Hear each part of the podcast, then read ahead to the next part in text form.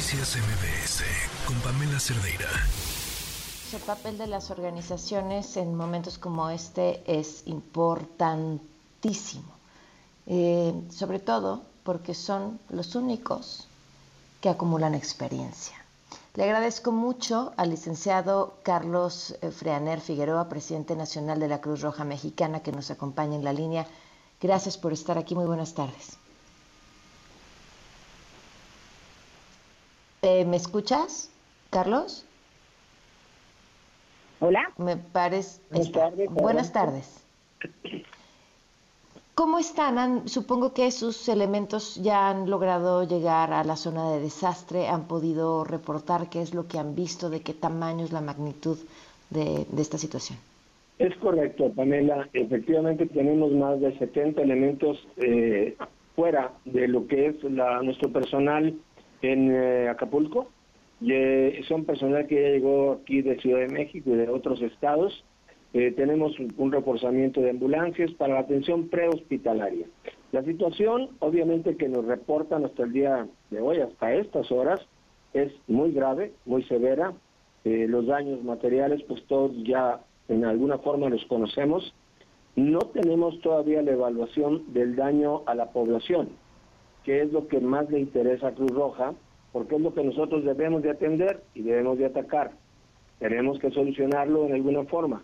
La ayuda humanitaria que tenemos nosotros ya la tenemos establecida en Chilpancingo, tenemos dos o tres trailers ahí, más otros que están en, en camino, con el objeto de abastecer a la gente más necesitada en Acapulco.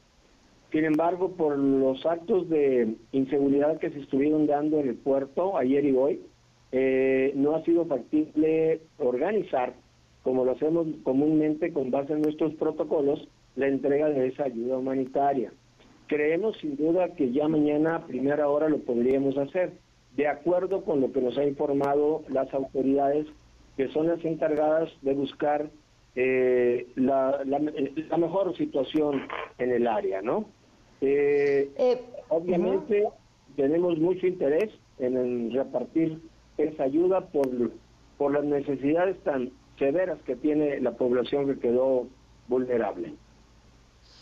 Eh, eso, ¿en, qué condiciones han encontrado ustedes a la población? Eh, ¿En qué zonas son las que ven más afectadas y cuáles son las necesidades urgentes? Perdóname, adelante con tu pregunta. Ah, perdón, es que fueron tres al hilo. Eh, ¿Cuáles son estas necesidades urgentes y en qué zona han encontrado la población con más afectaciones?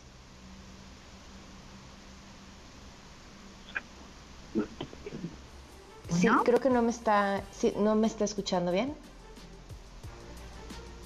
Creo que no me está escuchando. Eh, adelante. Ahí me escucha, Carlos, ¿sí? Sí, te escucho, adelante preguntaba eh, en qué zona han podido ver que hay la mayor número de afectaciones y, cómo está la población en general, que, cuáles son estos em, daños más importantes y las necesidades urgentes.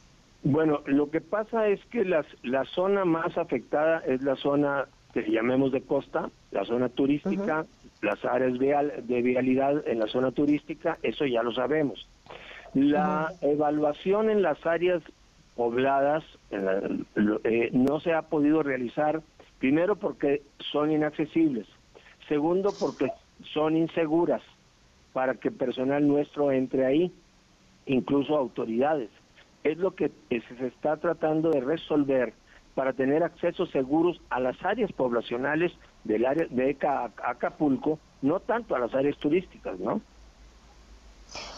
Eh, ¿Inseguras por deslaves o por, qué, o por motivos de, delincuencia?